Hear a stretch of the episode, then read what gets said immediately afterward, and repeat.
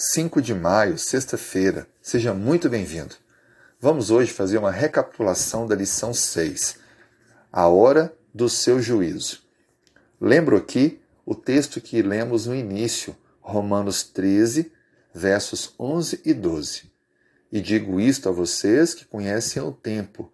Já é hora de despertarem do sono, porque a nossa salvação está agora mais perto do que quando no princípio cremos vai alta a noite e o dia vem chegando. Nós estudamos durante essa semana um pouco mais sobre o momento do juízo. Vimos que a profecia de Daniel, capítulo 8, verso 14, se cumpriu em 1844.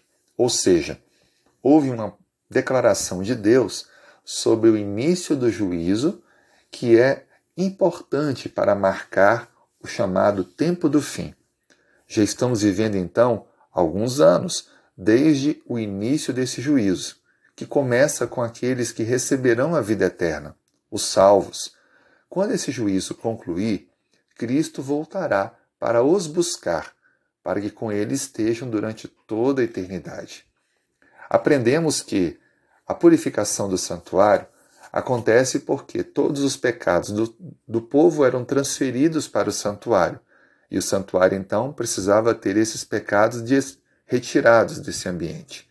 Assim também como existe um santuário no céu, que recebe simbolicamente os nossos pecados quando confessamos, e Cristo então precisa fazer justiça, retirando então e purificando de maneira definitiva. Isso acontece quando, de forma definitiva, ele escreve o meu e o seu nome e deixa então limpo como alguém que recebeu o perdão. Assim, a justiça é feita, a misericórdia é ofertada e aquele pecador é salvo. As instruções dadas a Daniel com relação à profecia foram muito importantes, porque não apenas revelam o início do juízo a tempos muito distantes da vida de Daniel, mas também mencionou para Daniel quando viria o Messias, ao falar da profecia das 70 semanas como início para essa grande profecia de 2300 anos. Daniel então teve confortado seu coração com respeito a esse evento.